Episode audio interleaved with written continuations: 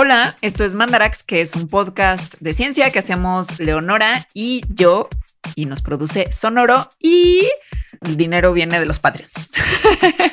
Ese yo que escucharon es de Alejandra Ortiz Medrano, doctora Alejandra Ortiz Medrano.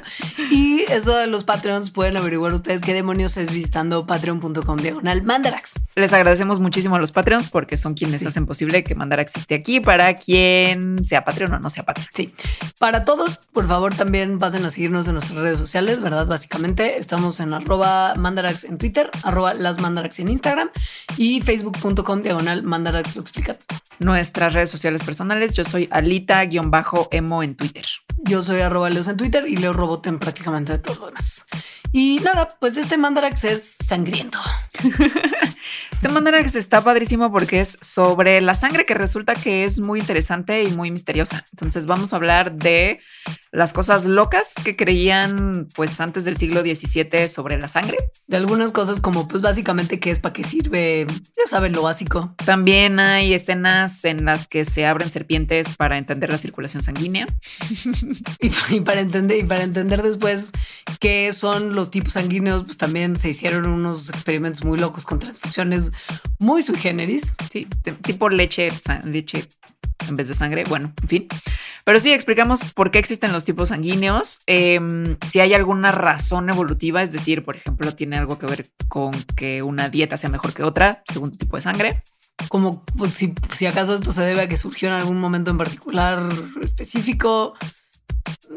Sí, verdad o mito. Verdad o mito. Ya sabrán por nuestro tono más bien por dónde va, pero sigan escuchando, por favor, porque ya cerca del final del programa les vamos a hablar de las cosas raras que le pueden pasar a la sangre que nos hacen muy mal a la salud. Entre ellas, una que resulta ser la primera, el primer desorden molecular encontrado en la historia de la humanidad. Y pues nada, si ustedes son patrons, van a tener un bonus muy colorido en el que hablaremos de tipos de sangre de distintos colores en distintos animalitos y una sangre muy particular en humanos que se conoce como la sangre dorada. Así que gracias por estarnos escuchando. Bienvenidos.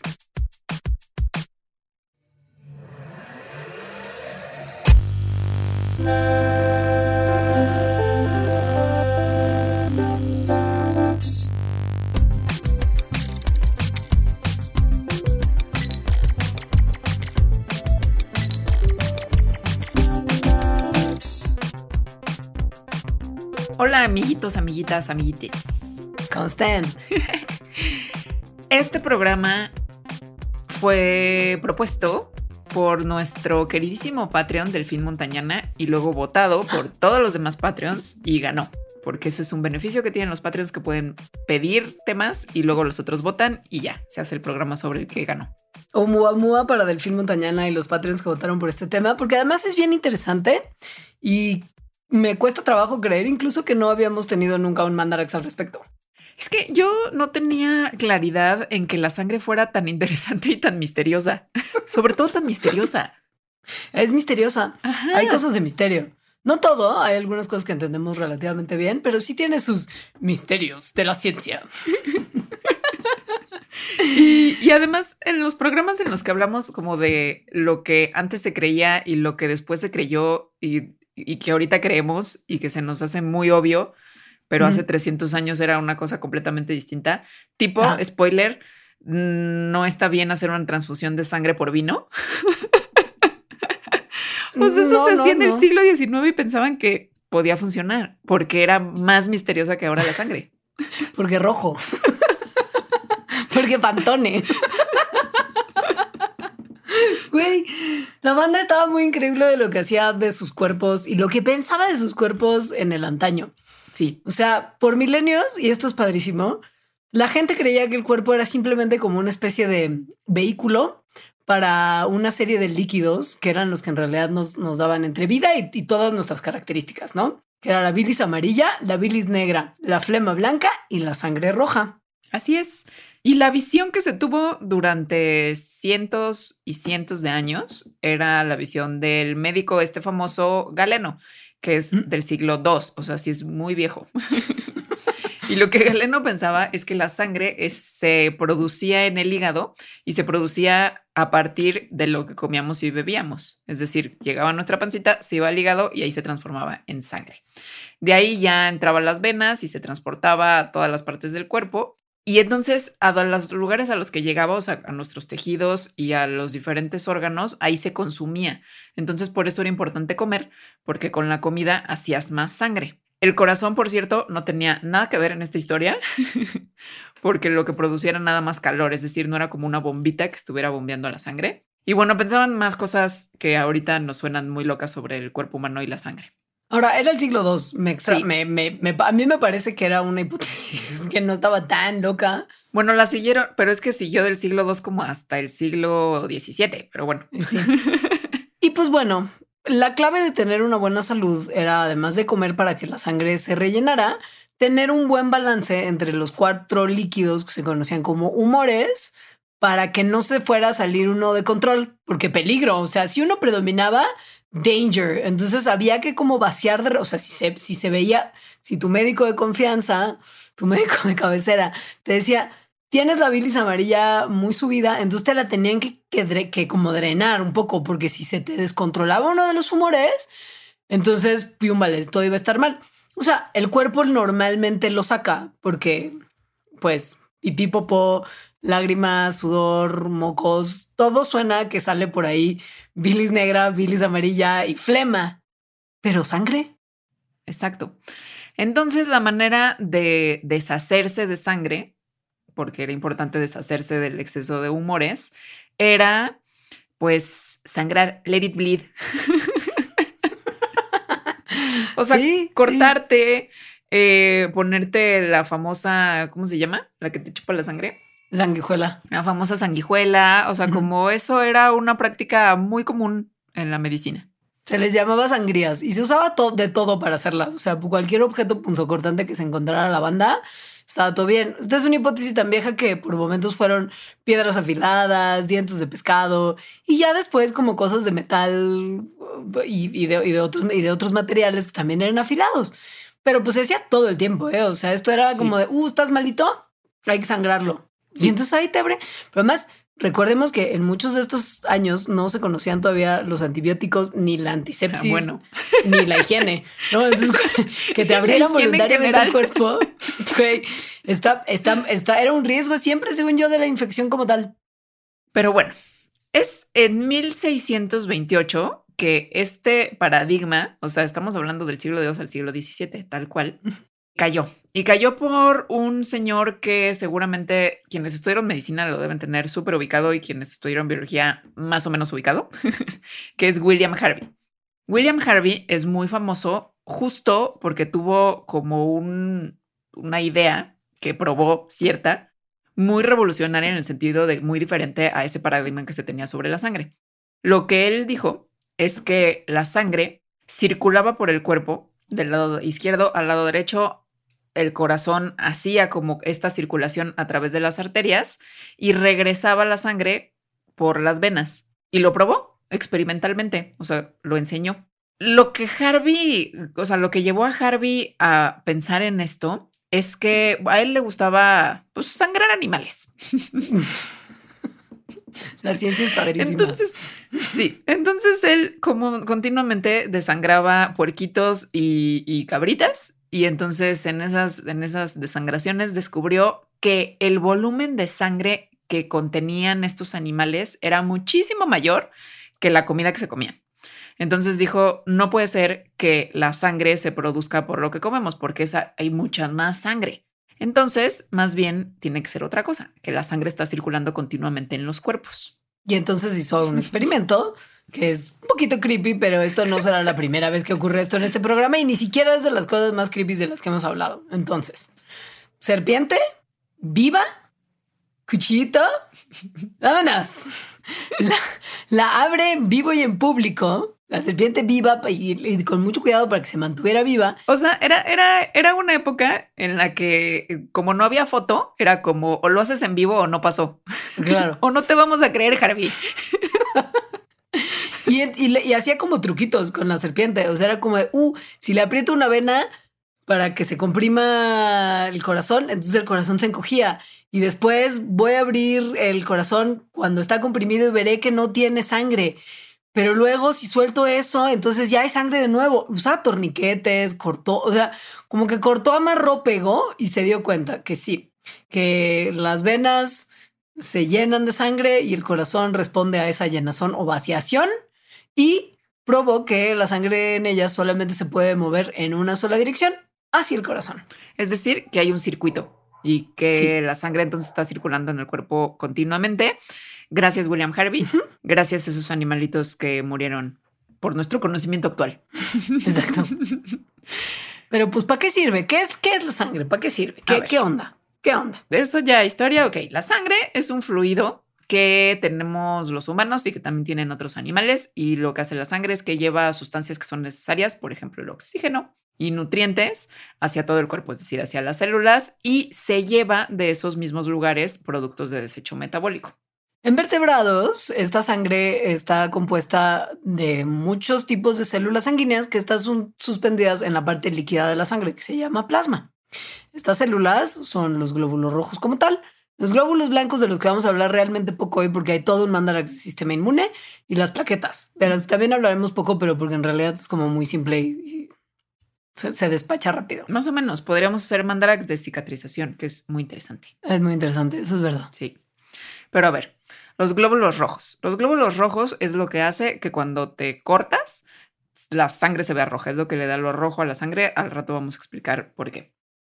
Es de lo que más hay en la sangre. O sea, una gota de sangre tiene millones de glóbulos rojos. Son muy bonitos. A mí, de hecho, me gustan muchísimo ver fotos de glóbulos rojos al microscopio porque son como como si hicieras una tortita de Play-Doh y le pusieras tu dedo gordo. Me dan ganas como de morderlos. a mí me, dan, como de... Como de querida encogía a los niños. No, o esa película en la que se hacen chiquitos y se meten al torrente sanguíneo. O sea, y que sea como mi silloncito. Como que se me hace que deben ser muy cómodos. O sea, lo que tú quieres es un puff. Ajá, pero de glóbulo rojo. es que además se ven muy tersos en las fotos. No sé si realmente sean así, pero se ven muy tersos. Pero bueno, son esos. Güey, no creo que nadie lo sepa. O sea, creo que eso sí es un verdadero misterio de la ciencia, si los glóbulos rojos son tersos o no. Algún día lo sabremos cuando nos vamos a hacer chiquitos. A ver, el... son rojos porque tienen un... están hechos en parte de una...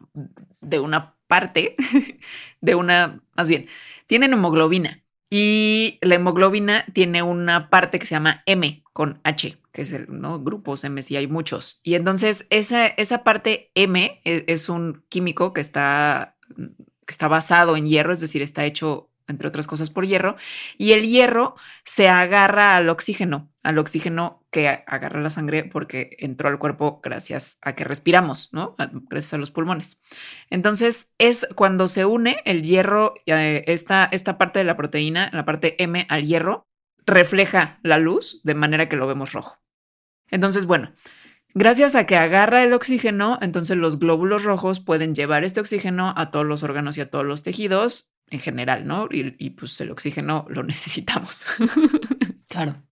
Ahora, esta unión, por supuesto, no es permanente, es reversible y esta unión que tiene la hemoglobina con el oxígeno, lo que hace además de pegarse reversiblemente a este gas respiratorio, además aumenta muchísimo su solubilidad en la sangre. Y es pues esa es la parte que lleva lo que nosotros incorporamos a nuestra sangre, pero que hubo con lo que sacamos de nuestros pulmones cuando exhalamos, que es el dióxido de carbono. Pues este no se transporta en los glóbulos rojos, se transforma en el plasma, que es la parte líquida de la sangre, justo no las celulitas, y generalmente se transforma como un ion de bicarbonato. O sea, no, no es, no es justo, ya en forma de dióxido de carbono no, no, no sale como entró pegado a los glóbulos rojos. No, a menos que haya muchísimo dióxido de carbono y entonces es un problema y te mueres. Porque se pega muy bien también a, los glóbulos rojos. Pero bueno. peor el monóxido, pero luego, lo, luego quizá lo mencionamos. También la sangre tiene otro tipo de células, los glóbulos blancos, de los cuales hay un montón de tipos de glóbulos blancos. Este, los glóbulos blancos son las células principales del sistema inmune, es decir, protegen a nuestro cuerpo de agentes extraños y si entran esos agentes extraños, pues los ah, pelean contra ellos, ¿no? Los, los eliminan o tratan de eliminarlos. Y pues váyanse al mandarax del sistema inmune porque hablamos de todos estos tipos de glóbulos blancos. Yes. Y bueno, también finalmente están las plaquetas, que son células especializadas que promueven la coagulación de la sangre. Y están ahí como, bueno, no coagulación de la sangre, como el hacer tapones para que la sangre no se salga de nuestro cuerpo. Sí hace coágulos. Sí. Sí, porque lo primero para la cicatrización es hacer un tapón y que no te sangres. Exacto. Que al final, pues sí, un tapón es un coágulo, es un tapón. Sí. Bueno, estas plaquetitas van felices como, ¡yay! En los vesículos, en los vasos sanguíneos, súper feliz. Y se van moviendo, a diferencia de como en la flotación nada más, se van moviendo como más pegadas a las paredes de los vasos sanguíneos, como si los estuvieran vigilando, ¿no? Y entonces, si de repente hay una ruptura en uno de los vasos sanguíneos y las plaquetas llegan ahí, entonces, pues taponean ese hoyo para que no se, para que no se salga la sangre. Y otro tipo de proteínas son proteínas que fomentan la coagulación, justamente, que también están circulando en el plasma, se pegan a las plaquetas y todo esto forma ya un coágulo como mucho más formal. Y finalmente tenemos al plasma que nadie le hace caso porque es un fluido como asquerosillo, porque es como amarillo pero sanguinolento. El amarillo sanguinolento como tal. Pero bueno, el plasma es sobre todo agua. Tiene también otras cosas, por ejemplo, tiene aminoácidos, tiene azúcares, tiene muchas hormonas, eh, tiene glucosa, iones, dióxido de carbono, tiene cosas sanguinolentas, es decir, glóbulos rojos, y, pues ya. Y, pues sí, pues es un poco la que se encarga también de lo que es la principal función de la sangre, ¿no? Que es transportar lo que transporta el oxígeno y nutrientes a los pulmones y tejidos. Es el vehículo de todo esto increíble de lo que nuestra vida literalmente depende. Bueno, de hecho es el que transporta los nutrientes, o sea, sí, transporta también a los glóbulos rojos porque ahí están en la sangre, digamos, pero sí, en el plasma va, pues la glucosa, por ejemplo. La glucosa llega a todas las partes de nuestro cuerpo gracias al plasma. Ahora, no nada más sirve como método de transporte de oxígeno y nutrientes, sino que la sangre también tiene una función muy importante de regulación. O sea, ayuda a mantener ciertas cosas en nuestro cuerpo como balanceadas.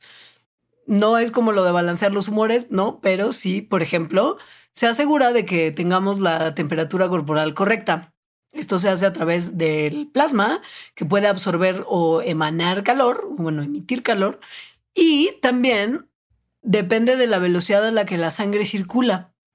Porque miren, cuando los vasos sanguíneos se expanden, la sangre fluye más lentito y esto hace que el calor se pierda. Pero cuando la temperatura fuera del cuerpo baja, los vasos sanguíneos se pueden contraer para reducir la cantidad de calor que se pierde. Y esto pues hace que no nos congelemos en situaciones muy frías. También otro tipo de balance que mantiene la sangre es el del pH, es decir, está, el pH lo que hace es decir qué tan alcalino o ácido está algo. Es importante mantener un pH constante eh, para que el cuerpo funcione de manera correcta y eso es una de las funciones que hace la sangre. Y otra pues es la función a través de las plaquetas, que es de protección, es decir, que, que nos protegen pues de que no nos desangremos o de que no entren cosas a nuestro cuerpo. Ahora, la temperatura de la sangre es un poquito más cálida que la del resto de nuestro cuerpo. Es como 38 grados centígrados, como un gradito más de lo que normalmente, salvo ahora que todos vivimos como a 33 grados centígrados según como las pistolas de tomar temperatura COVID. Normalmente los humanos estamos como en 37, ¿no? Entonces, la sangre está como un grado más caliente que tu temperatura corporal. Y no todos los seres humanos tenemos la misma cantidad de sangre. Esto básicamente depende de qué tamaño somos, qué tan grandes somos, qué tan altos somos. Sí. Pon tú que una persona que pesa como 70 kilos debe tener como entre 5 y 6 litros de sangre en su cuerpo. Que suena que no es mucho, pero sí es mucho, pero no es mucho. Un bebé recién nacido creo que tiene medio litro, por ejemplo. Me muero. Sí, por eso si se desang o sea, desangrarse para ellos es dos cucharadas. No, sí es bien poquito. Es que están bien chiquitos. Son muy pequeñitos, sí. La sangre circula por el cuerpo, como William Harvey bien probó con las serpientes que, que cortaba vivas. No me estoy riendo del maltrato animal. Es que Alita está, para la gente que es patrón y lo está viendo, Alita está haciendo como el cuchillo de Psycho en la regadera cuando habla de William Harvey. O sea, no es que sea como de jajaja, Harvey está matando serpientes, jajaja, qué chistoso, ¿no? Es que así me lo imagino. Además, digo, obviamente ya había bisturís, pero me lo imagino como con un cuchillo de carnicero, así. Pero bueno, la sangre circula por el cuerpo a través de los vasos sanguíneos y por acción de esta bombita que bombea la sangre, que es el corazón. En los animales que tenemos pulmones, como por ejemplo todos los vertebrados, la sangre lleva el oxígeno por las arterias y las venas son las que llevan el dióxido de carbono, que como ustedes saben, y si no saben, no sé en qué manera que se lo decimos, el dióxido de carbono es un producto de desecho metabólico por la misma respiración celular. Y esa circulación de la sangre es súper impresionante en términos de cuánto circula. O sea, en un día la sangre de una persona viaja 19 mil kilómetros. O sea, un, globulito rojo, por ejemplo, ¿no? Viaja 19 mil kilómetros por esta circulación del bombeo de la sangre. 19 mil kilómetros es como de la Ciudad de México a la isla Mauricio, que es el punto más lejos en el mundo. De hecho, 19 kilómetros es un poquito más que eso. Damn. Es, sí. Sí, y es como una red bien grande, además. O sea, si la, si la extendieras, nuestra red de venas, arterias y los más chiquitos vasos sanguíneos que se llaman capilares mide como 96 mil kilómetros, que es como dos veces la circunferencia de la Tierra y quizá un poquito más. O sea, hay mucho, hay mucho ahí que hace que nuestra, que nuestra sangre circule. Sí, sí. Ahora, ¿por qué existe? porque hay muchos seres vivos que no tienen sangre. Pero muchos, muchos, o sea, como todos los organismos unicelulares como la bacteria y algunos fungis, algunos multicelulares como las esponjas y los corales y los gusanos planos, pues esta gente no tiene sangre, o sea, absorben los nutrientes que necesitan. Bob Esponja no tiene sangre. Bob Esponja no tiene nada de sangre y seguramente muchos de los personajes de Bob Esponja tampoco. Solo absorben los nutrientes que necesitan y sacan su basura con un proceso pasivo que se llama difusión, que es como, pues, pues literal como que va saliendo poquito a poquito. Y, no, no necesitan sangre, entonces, pues, ¿por qué nosotros sí tendríamos? ¿O por qué es una cosa que está ahí? Pues justo no necesitan sangre porque tienen esa capacidad de absorber nutrientes y nada más dejarlos pasar, ¿no? Por su cuerpo, porque pues, son una esponja. Literal, lo que hacen las esponjas es absorber y luego la exprimes y sacar. Excelente punto. Animales más complejos, em, hemos necesitado en nuestra evolución un sistema circulatorio que justo pueda llevar cosas y circular cosas a través de nuestro cuerpo como el oxígeno y los nutrientes. Entonces, hay una variedad de diferentes sistemas circulatorios y de diferentes bombitas, es decir, corazones que tienen esos sistemas circulatorios, pero todos tienen algunas cosas en común. Por ejemplo, todos incluyen alguna molécula que pueda pegarse al oxígeno y llevar ese oxígeno a través del cuerpo. También todos tienen un fluido de alguna forma, como por ejemplo el nuestro sería la sangre como tal, ese fluido. Y todos tienen justo algún, alguna bombita, como nuestro corazón, pero hay otros tipos de bombitas u otros tipos de corazones. Esto es muy chistoso porque los glóbulos rojos, que son pues muy, muy importantes y de lo que en realidad también este programa habla un buen, no solamente tienen hemoglobina, tienen un montón de otras cosas, sobre todo como varias en su superficie que son mega importantes para nuestro bienestar. Esto me hace pensar que tal vez no sean tan tersos como yo pensaba. Como que, como que, como que esas proteínas que hacen todo este relajito a lo mejor son rugosas. Pues sí, ¿no? Como que me lo imagino con piquitos, pero no sé. Ahí, sí que no te sabría decir, porque también, por ejemplo, nuestra piel tiene muchas proteínas y sí es relativamente tersa. Seguiré, seguiré reflexionando sobre lo terso de los glóbulos rojos.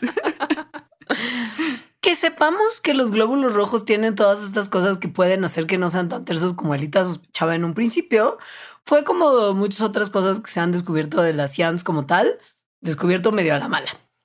porque, sí. porque la gente hacía experimentos muy locos en el pasado, ya lo hablamos. Y algunos no solamente eran con serpientes macheteadas en tiempo real, de macheteo en vivo no pasó.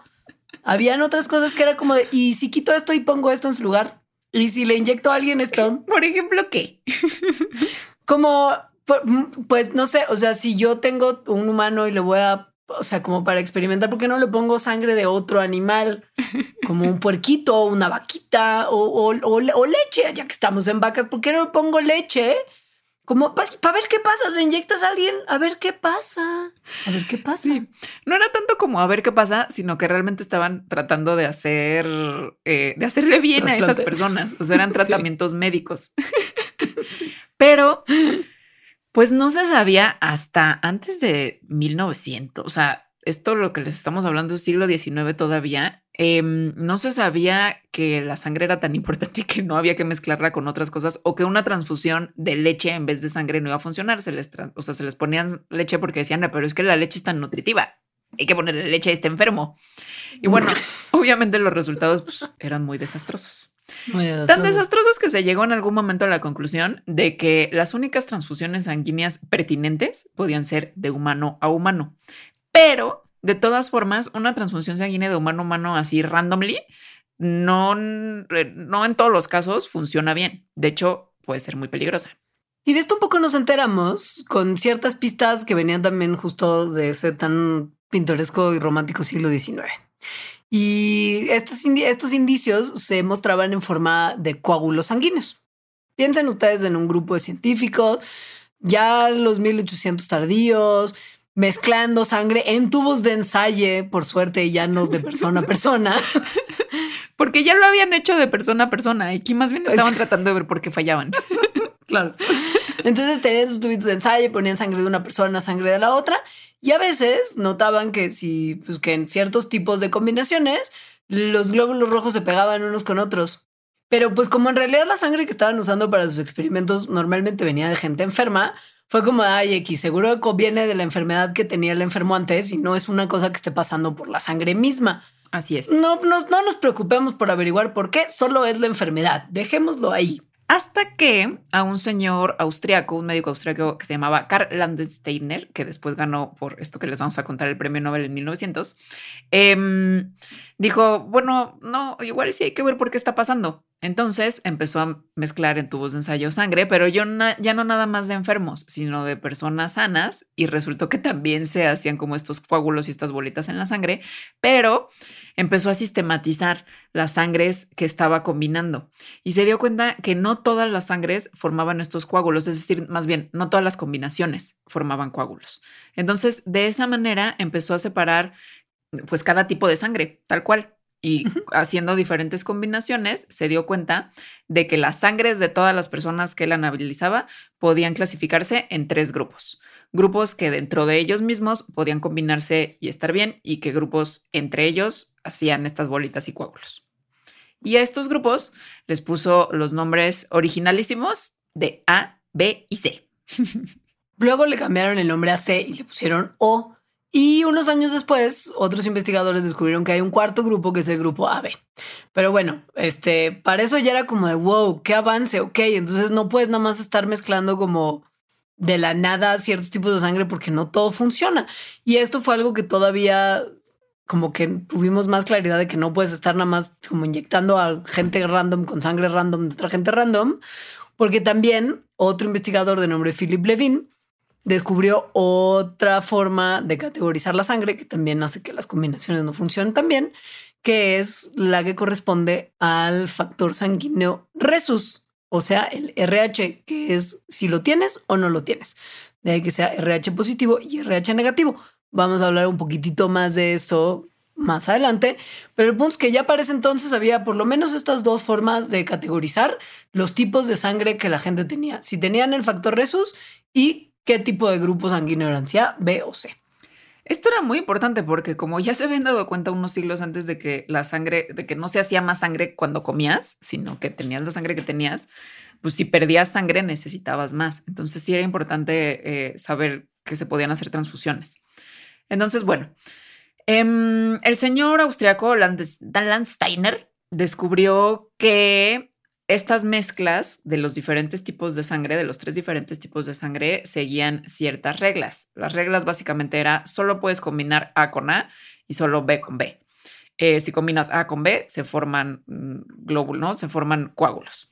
Si combinas O, ahí la cosa era un poco diferente, porque entonces si combinas A o B con plasma de O, entonces sí se hacen bolitas. Pero si combinas plasma de A o B con glóbulos rojos O, entonces no pasa nada.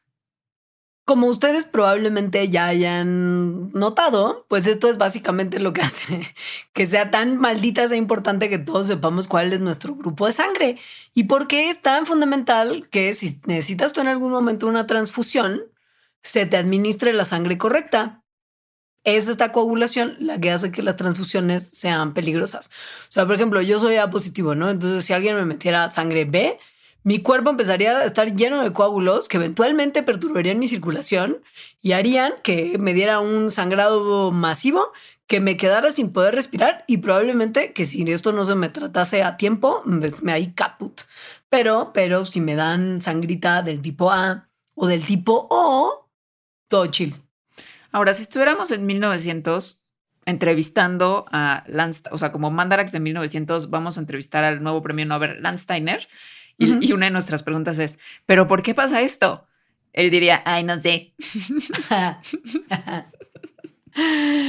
Pero luego ya nos enteramos. Pero no por él. La verdad es que Landsteiner descubrió el patrón. Lo importantísimo, pues, es que permitió que las transfusiones sanguíneas pudieran ser posibles sin que para suponieran un riesgo de muerte, pero no sabía el por qué. Después ya se supo. Y es que los glóbulos rojos justo tienen estas proteínas que no sabemos si hacen que se les quite lo terso o no. Entonces, tienen de hecho un montón de cositas arriba, como dijo Leonor hace rato. En particular, tienen antígenos, que si recordamos, los antígenos son estas cositas, estas moléculas que inducen una respuesta inmune para que entonces nuestro sistema inmune produzca anticuerpos contra esos antígenos. Entonces, la sangre A, tipo A, tiene dos antígenos, el H y el A. La sangre B tiene el antígeno H también, pero tiene antígeno B. Y la sangre O nomás tiene el antígeno H.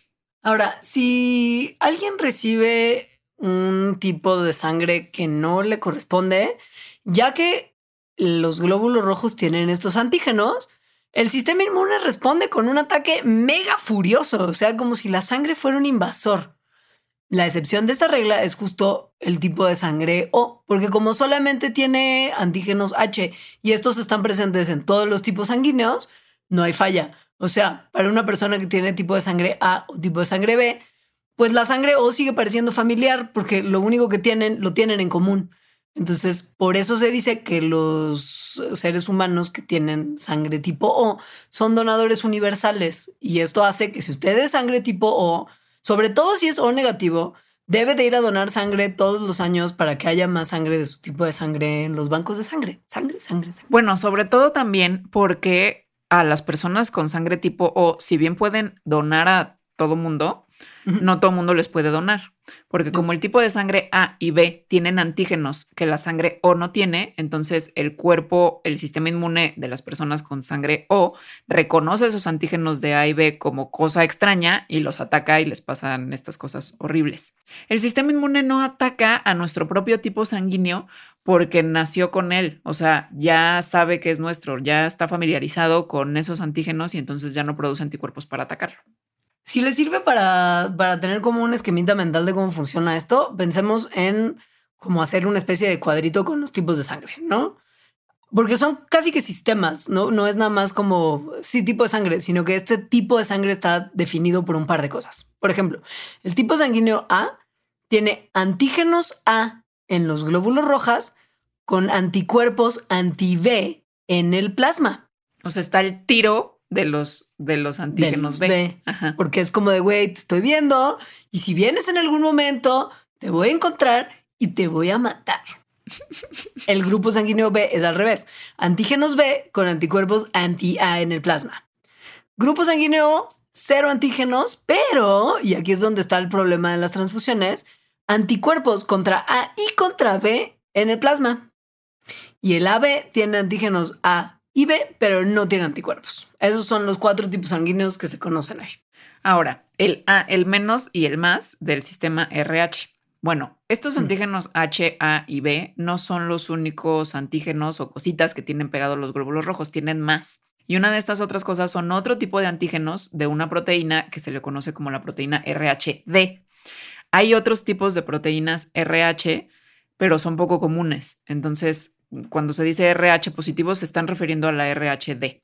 Si la proteína RHD, este antígeno, está presente, entonces el, tipo de sangre es RH positivo. Si está ausente es RH negativo. Ahora es bien importante que no es que sea que no tenga RH, sino que no tiene el, el RHD tipo D. Y esto será muy importante cuando hablemos al final de la sangre dorada. Porque eso existe. Eh, hay más, hay más cosas. Hay como, como 300 variantes de porquerías que están arriba de los glóbulos rojos.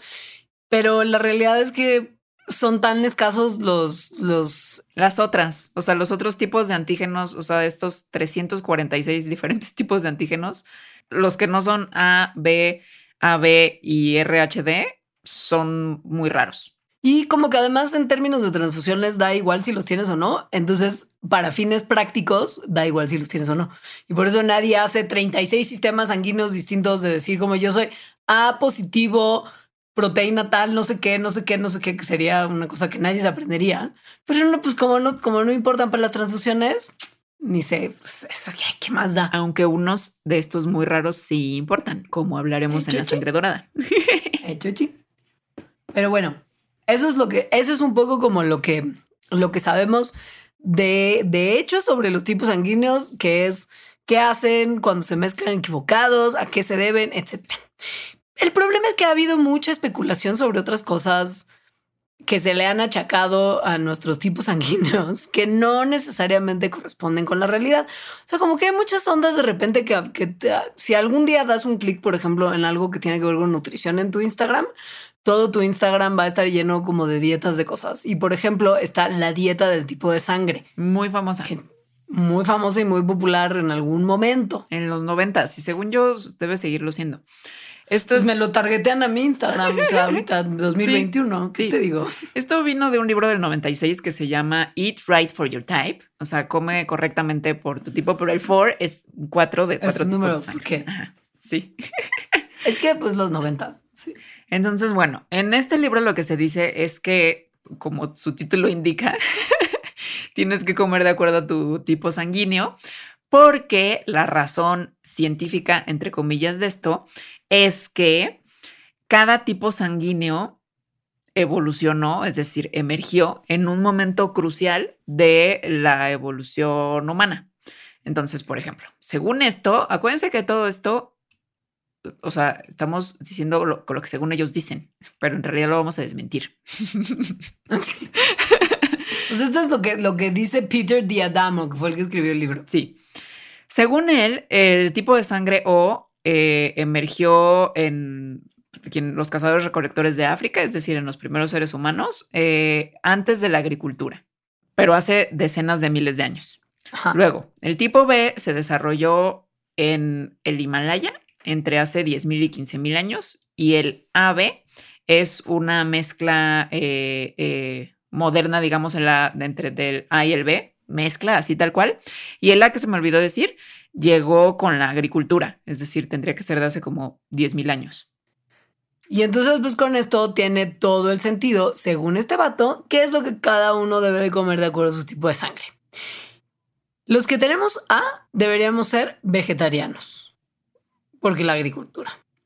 Los del tipo cazador antiguo de O tendrían que tener una dieta rica en carnes y evitar los granos y los lácteos, que son evidentemente una consecuencia de la agricultura como, como tal.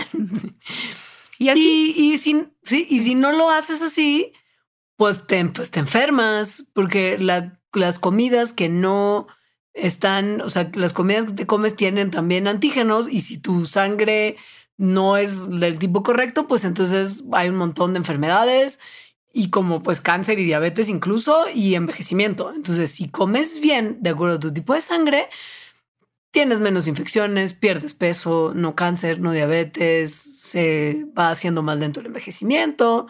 Santo remedio vaya para todos los males modernos. Suena todo súper bien, excepto porque ¿dónde está la evidencia? Pues no está, no existe. Em, realmente no existe, sin ir a más detalles, se han hecho así correlaciones de décadas, o sea, de verdad, con datos que se tienen de décadas, a ver si este tipo de dieta tiene alguna ventaja y no, O sea, no hay correlación con ninguna cosa de la salud. Em, hay de repente algunas, este, sí se han encontrado ciertas correlaciones, pero de gente que sigue este, esta dieta, pero al ver si la correlación existe con su tipo de sangre es donde no se encuentra. Y más bien ahí la cosa es que, bueno, si cambiaste de comer carne todos los días y te hiciste vegetariana, pues probablemente tu salud va a mejorar, tenga sangre o no. si le bajas a los lácteos y a los carbohidratos y antes te super atascabas de quesadillas todos los días, pues tengas sangre o no, tu salud va a mejorar. Entonces, así tal cual de esta cosa no existe, pero sobre todo de lo que no hay evidencia es que los tipos sanguíneos hayan emergido en los tiempos históricos que dice este señor. Nada de evidencia, porque además sí se puede saber por, por, técnicas de evolución molecular en qué momento surgieron, porque si se acuerdan, si son antígenos, el A, el B, eh, entonces eso quiere decir que son proteínas y podemos hacer un análisis de evolución molecular para ver cuándo es el momento en el que emergen y es hace muchísimo tiempo. O sea, sí. Y, esto, esto lo empezaron a estudiar científicos al principio de la década de los 90. Se empezaron a descifrar justo la biología molecular de los tipos sanguíneos y se dieron cuenta que un solo gen que se llama ABO, porque ABO, sí, es el que es responsable por. Ay, le hubiera puesto ABA y que fuera ABA. Porque es Abo. Claro. Me hubiera gustado más que fuera Ava, la verdad. Eh, pero bueno, Ave o Abo. Abo es responsable por construir como, digamos, como, como ese segundo piso del, de la casita que es la sangre, porque tiene como su primer piso que es H y luego su segundo piso que es A, B u O. Entonces, pues este gen es el que es responsable para la construcción de ese segundo piso. Y la versión A del gen tiene ciertas mutaciones que lo diferencian del, gen versión B. Y pues la gente que tiene la versión O tiene mutaciones que lo que hacen es evitar que sus cuerpos produzcan la enzima que construye tanto el antígeno A como el antígeno B. Resulta que estas proteínas, o sea, que este gen ABO no nada más existe en humanos, existe en muchísimas otras especies, es decir, sobre todo en muchísimos otros primates se ha encontrado que también tienen diferentes tipos de sangre. Entonces, cuando se compara el gen ABO de humanos al gen ABO en otros primates, se encuentra que, por ejemplo, las variantes A y B de ese gen ABO, ¿no? Que entonces darían la sangre A y B, vienen de un ancestro común, es decir, se separaron hace 20 millones de años.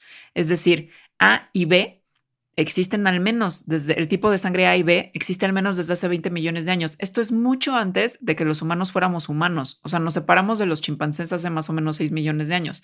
Nos separamos de los gibones hace 20 millones de años. Entonces, los tipos de sangre A y B son de antes de la evolución como tal de nuestra especie y, esto es como el, como el último lugar en el que los hemos encontrado, pero si en algún momento se llegan a analizar todos los genes de todos los primates, quizá nos podríamos enterar que hasta podrían ser todavía más viejos, ¿no? Eh, ahora, por lo pronto, no todos los primates tenemos los mismos tipos de sangre. Y hay algunos linajes de, de primates justamente en donde las mutaciones han directamente bloqueado uno de los tipos de sangre u otro. Ponto. Los chimpancés, que son nuestros homies más, nuestros, nuestros parientes homies más cercanos, tienen solamente tipo A y tipo O. Los gorilas, en cambio, solo tienen tipo B. Hay como, pues, justo, pues, mucha variación y, tiene todo el sentido, además, como por mutaciones. Entonces, bueno, ¿cuál, o sea, si no es si no hay una relación con la dieta y este señor de la dieta pues era pura patraña, ¿cuál es la razón de ser de estas proteínas, de estos antígenos que le dan a la sangre que sea de un tipo o de otro? ¿Quién sabe, mana? no se sabe. Pues no, aún no se sabe. Igual y ni tienen razón de ser. O sea, igual y pues nada más es una cosa que hemos venido arrastrando evolutivamente y es una herencia de nuestros ancestros, de nuestros ancestros y que se ha quedado ahí durante millones de años. Igual y sí tiene algún beneficio que no hemos encontrado aún.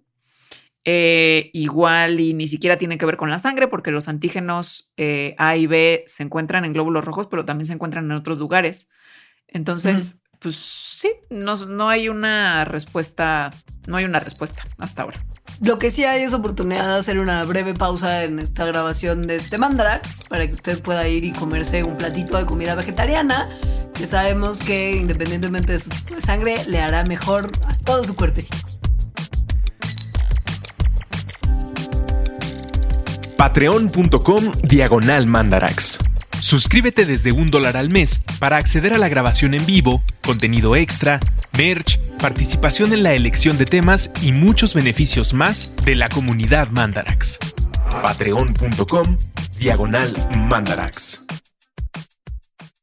Ya volvimos. Y volvimos a contarles que sí está increíble todo con la sangre, aun cuando no sirve para orientar la dieta, pero que de repente en la sangre, como en el resto de nuestro cuerpo, puede haber problemas que nos den dolores de cabeza muy particulares. O sea, la sangre también tiene pues, procesos de enfermedad. Sí, un montón en realidad. Entonces vamos Sí. a hablar nada más de unitos y de uno en particular que, que la historia es súper interesante. Entonces, Sí. a ver, de los más comunes está la trombosis como tal, que además en las noticias de la vacuna de repente ya todo el mundo sabe sobre trombosis y análisis de riesgo. Pero bueno, Sí. A ver, como ya dijimos, los coágulos son importantes cuando te cortas, porque entonces hacen el tapón que evita que te, te sangres a través de una herida. Pero hay veces que los coágulos no se forman porque te hayas cortado, sino que se forman por una razón que no sabemos por qué. O sea, digamos así nomás. Entonces, cuando esto ocurre por adentro del cuerpo, es decir, por ejemplo, en alguna vena, en alguna arteria, por ejemplo, en tus piernas, entonces eso se llama trombosis. El problema de los trombos es que no es que se queden quietecitos en donde están, sino que a veces, pon tú que justo lo de las piernas es muy común y tiene también mucho que ver porque estamos muy sentados todo el día y esto no ayuda a nada. A veces esos trombos, los coágulos estos, se desprenden y viajan en el torrente sanguíneo porque pues eso es como una carreterita interna que tenemos. Y si viaja, por ejemplo, a tus pulmones, ¡pium! hay una condición súper peligrosa que se llama la embolia pulmonar y que es precisamente producto de un trombo que se desprendió y se fue a estacionar adentro de tus pulmones. También se pueden ir a otros lugares y también es súper peligroso. Ajá. O sea, como al cerebro, eh, en fin. Cualquier embolia es producto de un trombo que se desprendió. Que se fue a meter donde nadie lo invitó. Sí, hay algunas cosas que son factores de riesgo. Por ejemplo, tomar cierto tipo de pastillas anticonceptivas, el embarazo, terapia hormonal. Eh, estas cosas tienen en común que aumentan los niveles de estrógeno y este aumento en los niveles de estrógeno es lo que está relacionado con el incremento en la probabilidad de que se formen trombos. También el fumar, también el sobrepeso, la vida muy sedentaria o periodos de tiempo en donde es- estás mucho tiempo sentado, sentada, como al hacer un viaje en avión muy largo. Por ejemplo. Por eso siempre te dicen que te levantes y camines un poquito. Sí. No vamos a dar como muchas cuestiones de diagnóstico y cómo usted sabría que tiene una trombosis, pero pues por ahí si de repente sienten que se les están acalambrando mucho las piernas o tienen mucho dolor o hinchazón, puede ser que se les esté desarrollando algo mala onda ahí en su piernita, que sobre todo como empezando por la pantorrilla y después como que bajando hacia el pie.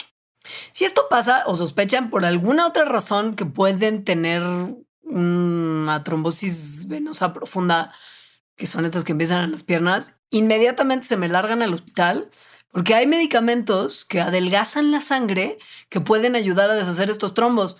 Pero pues si no vas al hospital y no te dan el medicamento, no te adelgaza nada. Entonces, ajá, vayan al médico por cualquier, cualquier cosa. Otra señal de que hay algo rarillo, tal vez no tan bueno en la circulación, es el moretón como tal. Que a mí me pasa mucho.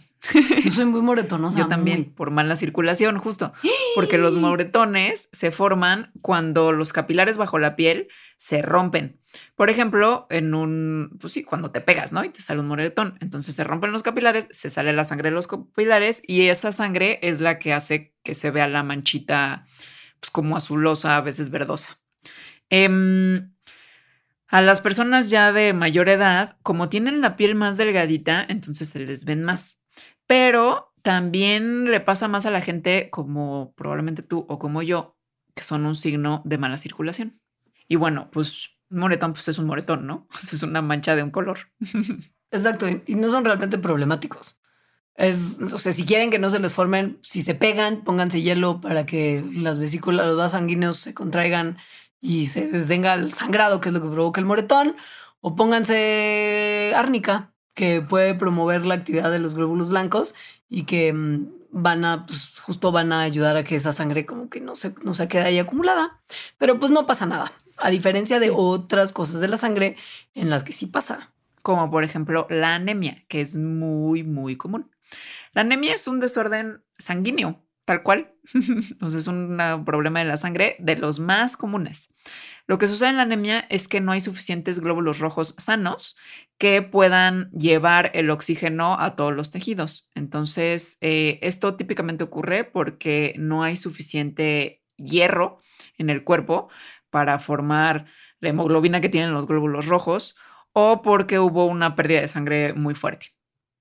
Esto pasa como muchas otras cosas desagradables, mucho en el embarazo, porque tu volumen sanguíneo aumenta un buen, entre 20 y 30%. Y esto significa que tienes que producir más glóbulos rojos para lograr como, pues, como mantenerte al nivel, ¿no? Pero no es para nada la única. Hay anemia por deficiencia de vitaminas, que sobre todo son vitamina B12 y folato, y una anemia como pues, crónica, digamos, que es donde tu tracto gastrointestinal directo no absorbe la vitamina B12, entonces pues te da anemia. Entonces, un signo así como común de anemia es que la gente esté cansada o que les falte el aire muy fácilmente o que de repente te marees. Y entonces, ¿no? Tu, tu abuelita del otro lado dice, seguro estás anémica. Y pues tal vez sí. Oye, mi mamá, mis abuelos le inyectaban vitamina B todo el tiempo porque mi abuela siempre decía que mi mamá estaba anémica y se me informa que la inyección de vitamina B es una de las cosas más dolorosas que puedes recibir. ¿Nunca te han inyectado vitamina B12? No, ¿para qué? Para cuando te doblas, para los músculos o cuando te duele la espalda. No, güey, nunca, no. A mí sí. Pues como que te inyecten aceite de motor. Duele horrible. Duele horriblísimo. Sí. es dolorosísima una inyección de esas. Y además huele. y tú hueles. Ajá. Ajá. O sea, coman, coman muy bien productos con mucho hierro para que nunca tengan que, exponerse y, productos con vitamina B para que nunca tengan que exponerse a esto tan horrible que Alejandra describió. ¿Qué es un producto con mucho hierro? Las espinacas. Los frijoles. Los frijoles tienen mucho hierro. sus, sus hermanitas las lentejas, como me decían a mí. bueno, cualquier vegetal de hoja oscura, ¿no? O sea, como las espinacas, pero también la selga, el odioso kale. Guácala. Sí, guácala. No soy nada más yo, ¿no? El que sabe horrible, según yo. Ahora no, hay una amiga mía, es un pequeñísimo paréntesis, hace una receta en la que lo inunda de limón amarillo y lo soba un buen con limón amarillo, aceite de oliva y lo masajea así. Pero crudo. Y entonces crudo. Y entonces se rompe como la textura horrenda de zacate que tiene y el limón y el aceite de oliva lo suavizan muchísimo y no sabes a lo que sabe. Eso y queso parmesano con sal y pimienta y ya. Y sabe Güey, yo no podía creer si era de dame más kale. Y era como. Ah, ah, ah, Sobre todo crudo. Eh. Pero bueno. Pero esta receta está buena. En fin, bueno, kale. Y la vitamina B12 luego está en muchos productos animales. Entonces hay que buscar quizá, si usted es vegetariano, alternativas para no perder la B12. O su huevito, en el huevito ahí. Un huevito. Sí. Es verdad. Más bien, si es vegano, probablemente necesite un suplemento alimenticio. Y para muchas cosas, sí. probablemente. sí. Bueno. Ahora, hay un tipo de anemia muy especial. Sí, súper interesante. Muy interesante, que se llama, bueno, que es una anemia hereditaria, es decir, no es porque comiste o no comiste, sino que genéticamente tienes este tipo de anemia. Esta anemia se llama la anemia falciforme y es uno de los desórdenes sanguíneos hereditarios más, más comunes. Y algo que está padrísimo de la anemia falciforme, bueno, de la historia de la anemia falciforme, es que con ella se inauguró el campo de estudio de las enfermedades moleculares y eso les vamos a contar. ¿Qué es la anemia falciforme? Pues es una enfermedad que es causada por una mutación en un gen de los que produce la hemoglobina, que es el beta hemoglobina, que se encuentra en el cromosoma número 11.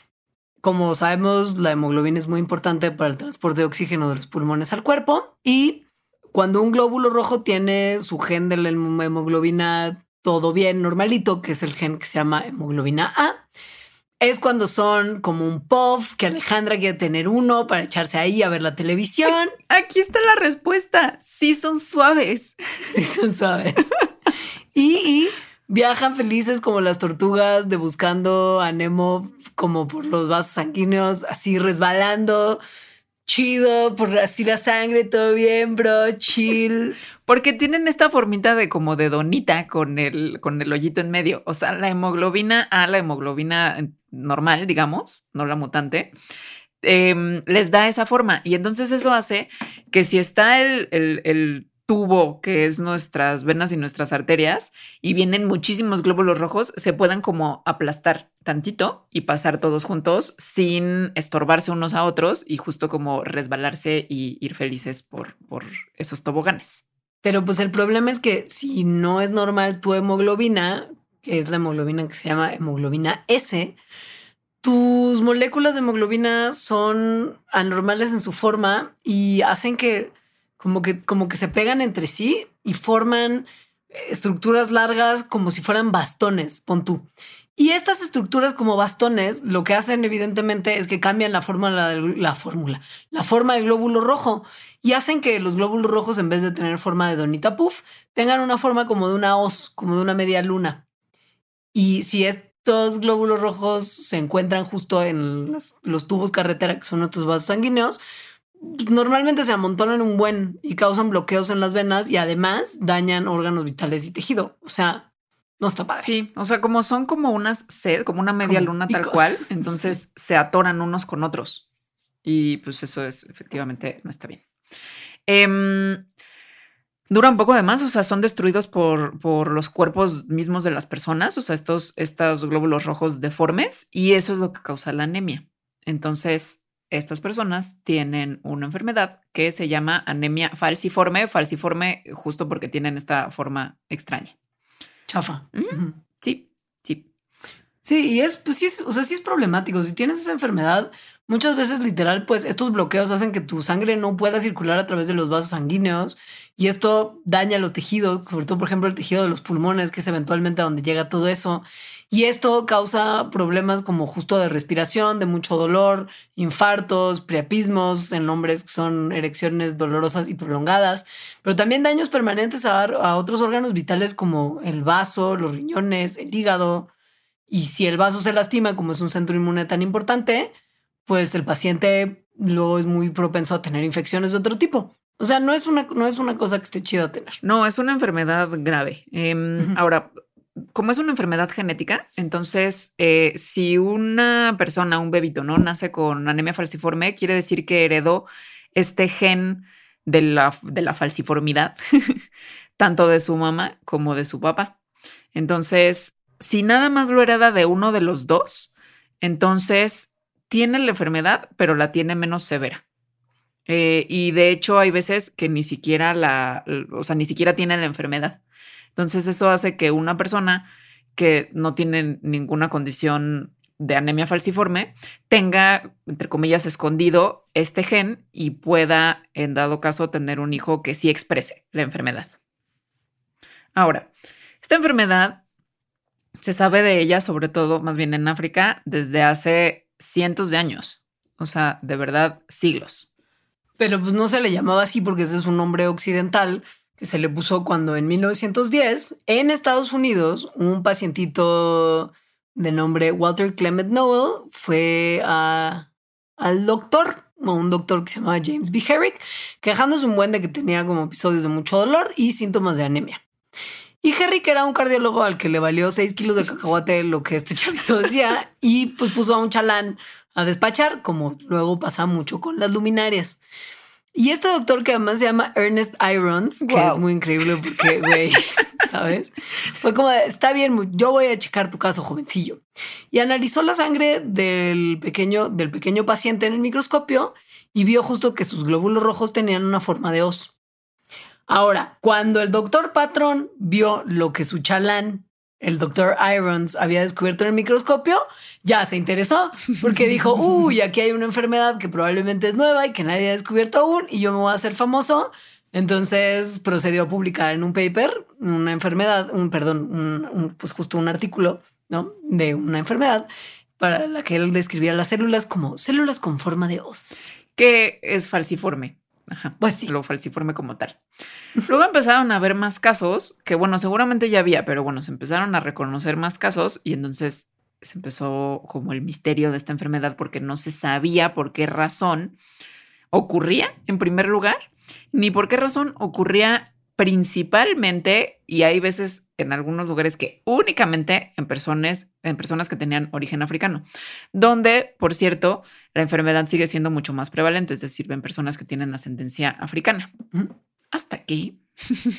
pues en 1927, una banda descubrió que los glóbulos rojos de personas con anemia falciforme podrían de alguna manera... Eh, o sea, agarraban esa formita de media luna cuando se les quitaba el oxígeno. Entonces, eso fue como, wow, qué emoción, porque los glóbulos rojos, como sabemos, transportan el oxígeno. Entonces, eh, había, había personas que además, casualmente, casi siempre eran, eran eh, familiares de los pacientes, que a, a los glóbulos rojos les quitaban el oxígeno, se hacían eh, con forma de os sus células, o sea, con forma de media luna, pero no desarrollaban la enfermedad. Entonces, eso les dio como mucha luz. Dijeron, ok, las personas enfermas, cuando se les quita el oxígeno, sus células tienen esa forma falciforme. Y sus, y, pero tienen parientes que no están enfermos y sus células también tienen forma falciforme. Entonces dijeron, ok, hay un rasgo falciforme en la familia, ¿no? En las familias. Un poco unos añitos después se empezó a conocer un poco mejor la naturaleza de la enfermedad y en 1949 aparecieron dos artículos que mostraban de manera más o menos concluyente que la anemia falciforme es hereditaria y que las personas que tienen este rasgo falciforme, que son nada más los que cargan como, pues como esta situación, son heterocigotas y que la gente que presenta la enfermedad son homocigotas, o sea que tienen doble dosis del gen. Es decir, los heterocigotos tienen un gen normal y un gen falciforme y entonces no expresan la enfermedad, pero sí la pueden pasar. Y cuando la pasan a personas que casualmente se juntaron, ¿no? Se reprodujeron con otra persona que también era, eh, que también cargaba con ese gen, hay chance de que sus hijos sean homocigotos, es decir, tengan las dos versiones de ese gen de mamá y papá y por lo tanto expresen la enfermedad. Y luego, poquito tiempo después, el famoso Linus Pauling, este químico que ganó el premio Nobel, no por esto, sino por otra cosa, em, junto con un colega suyo, descubrió que la hemoglobina tiene una estructura diferente en las personas que tienen el rasgo falciforme. Entonces, eso es lo que llevó a Linus Pauling a acuñar el término de enfermedad molecular, porque fue la primera persona, la primera vez que alguien se dio cuenta que hay enfermedades que son resultado de estructuras químicas eh, anormales, es decir, de proteínas, por ejemplo, que tienen una forma distinta. Y si una proteína tiene una forma distinta es porque el gen le está dando esa forma diferente. Y por eso son enfermedades moleculares, que ahorita se les conoce más bien como enfermedades genéticas. Y hay un buen, o sea, por, por ejemplo, si ustedes han comprado un chicle sin azúcar, Dice que a los fenilcetonúricos, cuidado porque contiene fenilalanina. Bueno, la fenilcetonuria es una enfermedad genética, la atrofia muscular, la fibrosis quística, la ceguera al color, la hemofilia, por supuesto, son también enfermedades moleculares, pues genéticas. Y bueno, ya nada más para, para, acabar, el, el, el, misterio, no sé si misterio decirlo. Lo fascinante de la anemia falciforme es que además después se descubrió que no en todos los contextos es mala, sino que haya personas que les sirve como una ventaja para no enfermar de malaria. Esto es un ejemplo clásico del libro de biología. Sí, es totalmente. Eh, fíjese que mm, los médicos se han dado cuenta que justo los pacientes que tienen anemia falciforme tienen muchas más probabilidades de sobrevivir a la malaria, que es pues una lata porque afecta a como 1.2 millones de personas cada año. ¿Cómo demonios pasa esto? Pues resulta que la mutación para células falciformes es un errorcito como un typo en el DNA, o sea, como cuando uno mete un error de dedo en el, en el código de DNA del gen que le dice al cuerpo cómo hacer hemoglobina. Y tenemos siempre dos copias del gen para hacer hemoglobina, como de pues, los otros genes, ¿no? Si tienes dos genes normales, proteína hemoglobina normal. Si tienes dos genes mutantes de hemoglobina, entonces tienes el glóbulo rojo falciforme. Anemia falciforme. Ahora, la gente que no tiene las dos copias del gen mutante, porque es la gran mayoría de las personas, porque justo cuáles son las probabilidades, que son, o sea, son mucho más bajas que tus dos papás tengan el, gen, muchas veces pues justo... Em, no desarrollan completamente la enfermedad. Exacto. O sea, no viven como, o sea, porque tener anemia falciforme, como ya dijimos, sí está muy gacho. O sea, sí de repente tienen unas crisis de dolor y de fiebre y de hinchazón terribles. Pero bueno, entonces, si eres heterocigoto, como dijimos hace rato, no pasa eso. Y resulta que eh, el gen de la anemia falciforme es especialmente prevalente en África, por eso, ¿no? Hace un siglo, pues decían, no, Dios mío, ¿por qué tanta gente eh, de, que viene, ¿no? de origen africano está así? Bueno, sigue siendo así. Y resulta que no solo de África, sino de regiones en donde hay mucha malaria, o sea, de regiones donde la malaria es muy prevalente. De hecho, en algunas de estas regiones en África, el 40% de la población tiene al menos una copia del gen falciforme. Esto es muchísimo. Eso cuando alguien que estudia genética de poblaciones lo ve, dice selección natural. No hay de otra. Y es así. Los portadores del gen del rasgo falciforme tienen resistencia a la malaria porque cuando sus glóbulos rojos, que contienen algunas moléculas de, de hemoglobina normales, cuando se enfrentan al parásito que provoca la malaria, agarran la forma falciforme. Y entonces el vaso dice, no, cuando pasan esas células por ahí, el vaso dice, estas células, estos glóbulos rojos no están bien, están de mala forma, los voy a sacar y deshacernos de ellos. Y con esos glóbulos rojos, con la forma falciforme, también se va el parásito. O sea, es como una especie como de, pues como si fuera un anticuerpo natural que, lleva, que lleva al parásito a ser desechado por una parte del sistema inmune al agarrar la forma falciforme. Así es. Aquí se ve una cosa que, pues, existe mucho en evolución, que es un trade-off o disyuntiva, donde hay un rasgo que te da cierta ventaja, pero también te da cierta desventaja, porque como ya dijimos, tener anemia falciforme no está chido, o aunque nada, aunque no la estés expresando, pero tener la probabilidad de que tus hijos tengan, pues tampoco está chido. Pero también como todo en la evolución, cada rasgo pues es ventajoso o desventajoso, no per se, sino según el contexto en el que está. Y en un contexto con mucha malaria resulta que esto es ventajoso.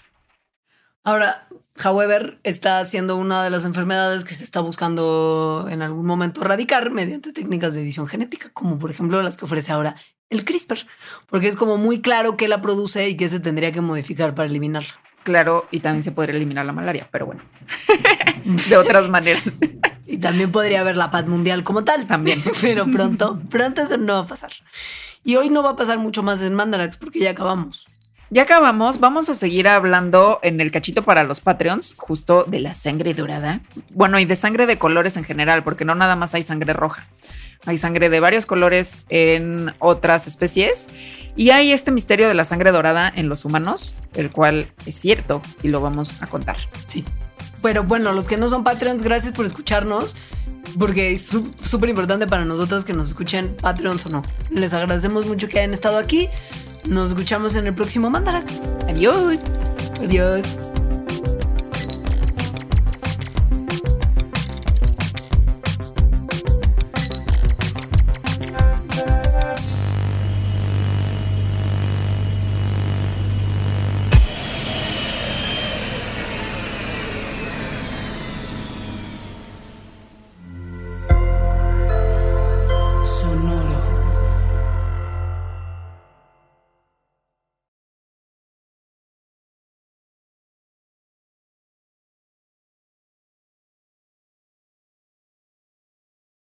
Top Expansión Tecnología.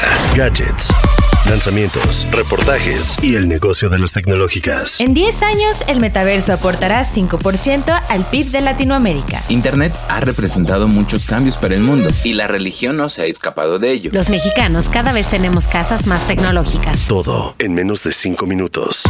Top Expansión Tecnología. Xbox tiene una nueva multa. Adam Mosseri, director de Instagram. Top Expansión Tecnología. De lunes a viernes, a partir de las 6 de la mañana.